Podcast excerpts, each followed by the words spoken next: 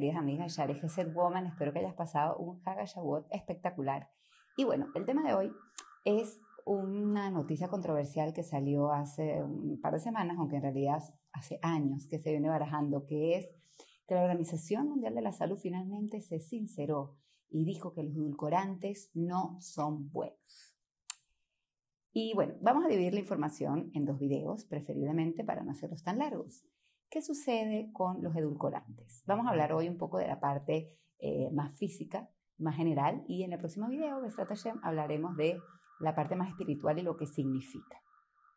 Los edulcorantes son sustitutos del azúcar que inicialmente se desarrollaron para ayudar a las personas, sobre todo diabéticas, que, o que tienen obesidad y no quieren engordar, a seguir tomando cosas con sabor dulce sin tener eh, las calorías, la carga calórica o la carga de que sube el azúcar en la sangre.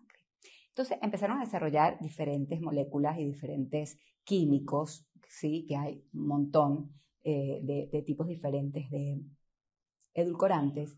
Y a lo largo de la historia eh, se ha visto que ninguno de ellos es realmente tan bueno.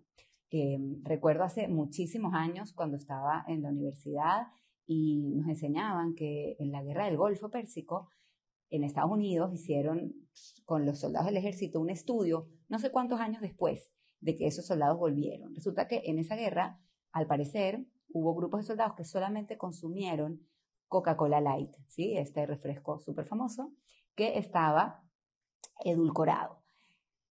¿Cuál fue la sorpresa? Que no sé cuántos años después que hicieron el estudio se dieron cuenta que estas personas, Dios no quiera, tuvieron mucha mayor incidencia de eh, la majalada, enfermedad cancerígena en las vías urinarias y en los riñones, en la vejiga, sobre todo, mucho más que la población normal.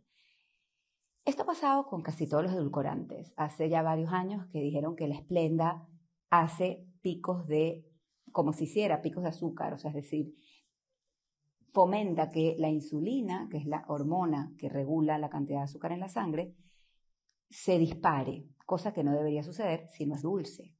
Y independientemente de todo esto, los edulcorantes provocan mucha distorsión en lo que se llama la microbiota, que son esas bacterias amigas nuestras que conviven con nosotros en nuestro intestino y ayudan en un montón de procesos de regulación, de protección inmunológica, de eh, desarrollo neurológico, de la salud mental incluso. Cada vez hay más estudios que apoyan cómo eso domina prácticamente la mayoría de la estabilidad del equilibrio de nuestra salud. Entonces, em, ¿qué sucede?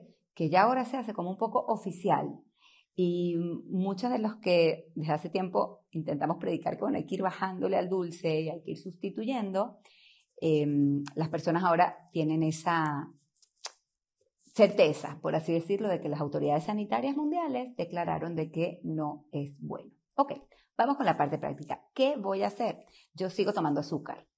Escenario número uno. Bueno, si sigues tomando azúcar, lo ideal es ir reduciendo la cantidad porque eh, si los edulcorantes producen enfermedades, Dios no quiera, el azúcar Entonces es bueno que vayamos tomando conciencia. Es verdad que un día para el otro es difícil, pero siempre que vayamos reduciendo cantidades, pasando de lo refinado a lo menos refinado, pasando a tener sustitutos del de el azúcar, por así decirlo, es el primer paso. Segundo escenario, tomo edulcorantes y como muy poquito azúcar. Ahora, ¿qué hago? Más o menos la misma estrategia.